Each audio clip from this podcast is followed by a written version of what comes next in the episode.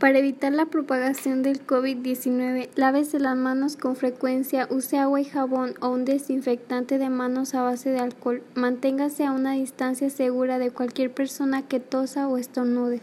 No se, toque, no se toque los ojos, la nariz o la boca. Cuando tosa o estornude, cúbrase la nariz y la boca con el codo flexionando o con un pañuelo. Quédese en casa si se siente mal.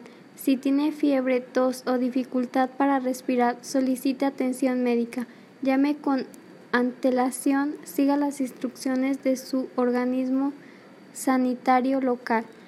Evita las visitas innecesarias a los centros de atención médica y permite que los sistemas sanitarios funcionen con mayor eficacia, lo que redunda en su protección y en la de los demás.